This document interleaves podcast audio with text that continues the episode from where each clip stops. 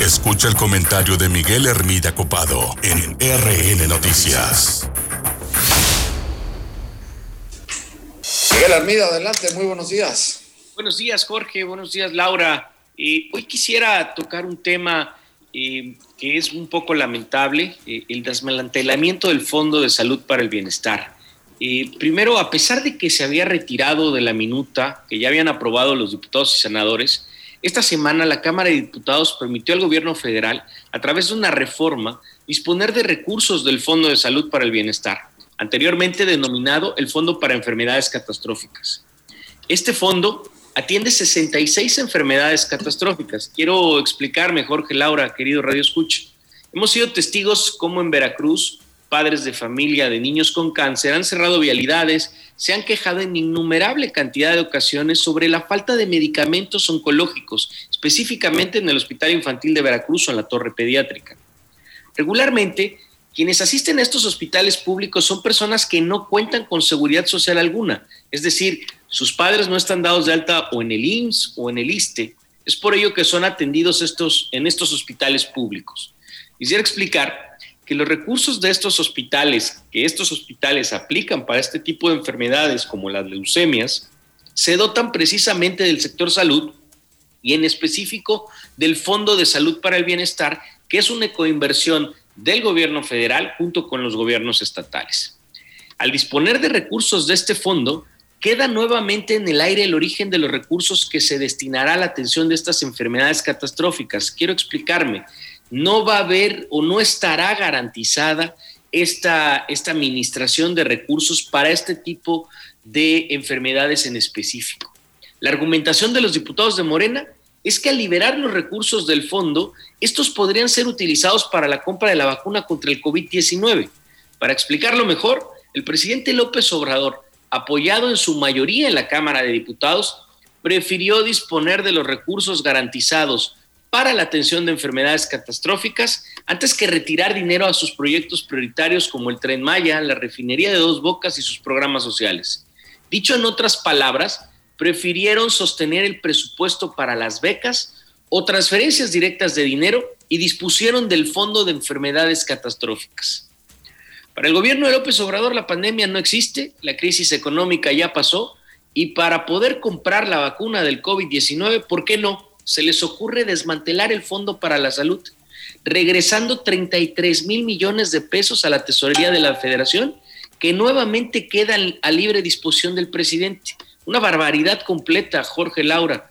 Eh, los diputados federales que apoyaron esta moción le dieron 33 mil millones de pesos al gobierno federal para gastar no obligatoriamente en enfermedades catastróficas.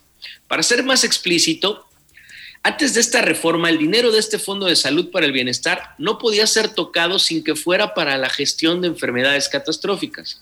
Hoy el INSABI debe regresar los recursos a la federación, mismos que quedan a libre disposición. Es decir, se lo pueden gastar en lo que quiera el gobierno federal. No sé si estos diputados crean que los ciudadanos de nuestro país se dejarán de enfermar de cualquiera de estas enfermedades catastróficas que el fondo cubría por mencionar algunas leucemias, diversos tipos de cáncer, VIH, entre otras enfermedades incosteables para cualquier bolsillo. Y nuevamente actuaron irresponsablemente, levantando la mano a toda aquella propuesta, por disparatada que ésta sea, sin valorar las consecuencias que sufrirán los ciudadanos de nuestro país. ¿A dónde va a terminar ese dinero? Quizá en la compra de la vacuna, pero también seguramente en el tren Maya, la refinería de Dos Bocas o en el aeropuerto de Santa Lucía. Y esto no lo digo yo, querido Radio Escucha. Esto lo puede usted corroborar en las redes sociales del diputado federal por Veracruz, Ricardo Exome, quien nos comparte una infografía que me permito citar a continuación. Mito, van a desaparecer el Fondo de Salud para el Bienestar. Realidad, no desaparece, se permitirá usar recursos para la atención del COVID-19. Ante esta declaración en esta infografía, el hecho, querido Radio Escucha, es que lo desmantelaron y dispusieron durante este año en dos reformas de 70 mil millones de pesos. Es por ello de la carencia de medicamentos oncológicos en los hospitales. Continúo citando la infografía. Mito, va a haber menos recursos. Realidad, no se reducen los recursos que por ley se destinan al fondo. El hecho, querido Radio Escucha, el fondo se utilizó como si fuese un fondo de emergencia para atender la pandemia del COVID-19 en vez de tomar recursos de otras partidas que el gobierno federal tiene disponible. Ponga usted muy bien atención a esto, querido reescuche. Mito, el dinero no se podrá usar en enfermedades catastróficas. Realidad, el dinero seguirá teniendo tres destinos, tal cual lo dice la infografía, atención a enfermedades catastróficas, infraestructura, Ojo, repito, infraestructura, abasto y distribución de medicamentos. Esto lo puede usted comprobar en las redes sociales de Ricardo Exome. No me lo estoy inventando, querido Radio Escucha. La infografía compartida por su diputado federal acepta explícitamente que votó a favor de la disposición de recursos del Fondo para la Salud y que el dinero que el INSABI regresará a la federación se podrá destinar en proyectos de infraestructura. En otras palabras, el tren Maya, el aeropuerto de Santa Lucía o a la refinería de Dos Bocas. Toda la opinión vertida por un servidor queda al escrutinio público. Es un análisis de lo que a mi parecer es un acto irresponsable de los diputados y el gobierno federal. Disponer del dinero del Fondo para Enfermedades Catastróficas para comprar la vacuna del COVID-19 e invertir ese dinero en infraestructura, me hace preguntarme un par de cosas que solamente quien votó a favor de la reforma podría responder, en este caso Ricardo Exome. Primero, ¿qué va a suceder con los pacientes de enfermedades catastróficas debido a que no habrá recursos garantizados para su atención?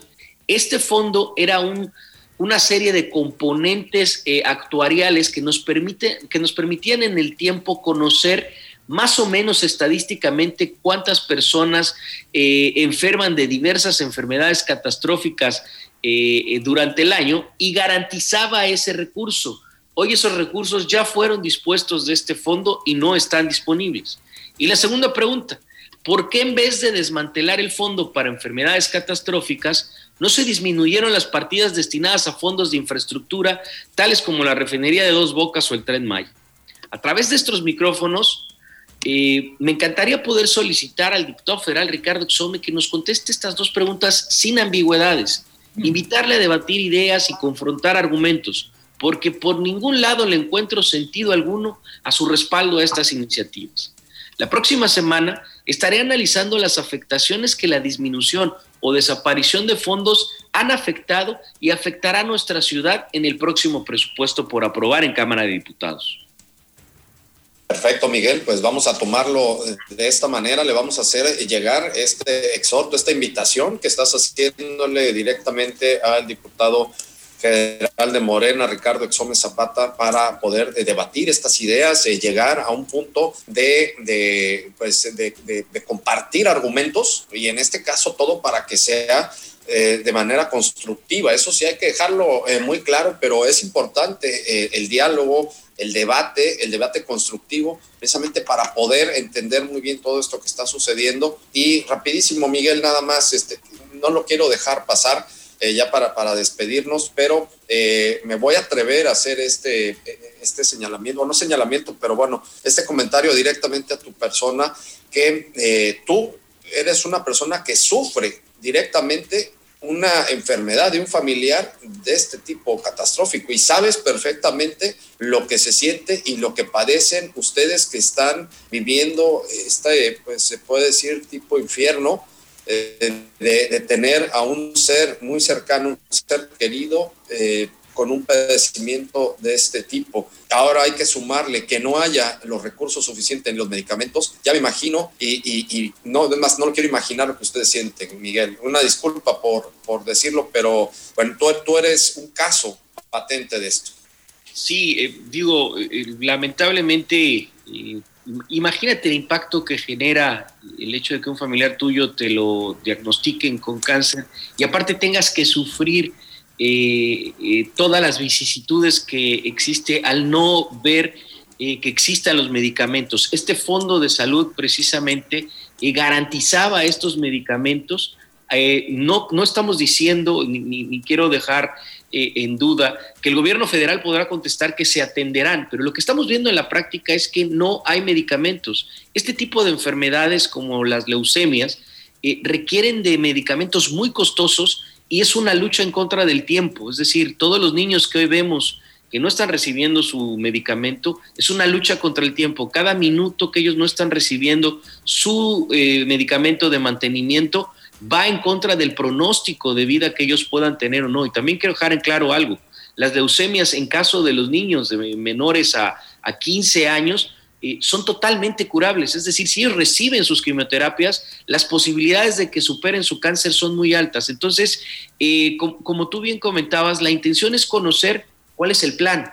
Y si tú a simple vista revisas lo que están haciendo, no le veo un sentido desmantelar un fondo que garantizaba con un estudio estadístico cuánta gente podría llegar a enfermar en nuestro país y presupuestaba tener listo la dotación de recursos para que estas medicinas se les, hicieran llegar. Eh, al el gobierno federal tomarlo, pues evidentemente no va a estar garantizado y una de las respuestas que podrá dar el gobierno federal es no hay dinero en este momento. Y entonces, ¿qué hacen los, lamentablemente las personas que están eh, sufriendo este tipo de, de circunstancia? Ah, muy, muy lamentable, pero bueno, vamos a dejarlo hasta aquí, Miguel. Muchísimas gracias y, vamos a hacerle vamos a hacerle extensiva la invitación al diputado federal de Morena, Ricardo Exome Zapata, para entrar a este debate, a este diálogo y compartir eh, todas estas ideas y estos puntos de vista que estás exhortando. Miguel, como siempre, muchísimas gracias. Muchísimas gracias, Jorge. Buenos días, Laura. Buenos días a todos nuestros radioescuchas. Gracias, Miguel. Muchas gracias a Miguel Hermida Copado con su comentario.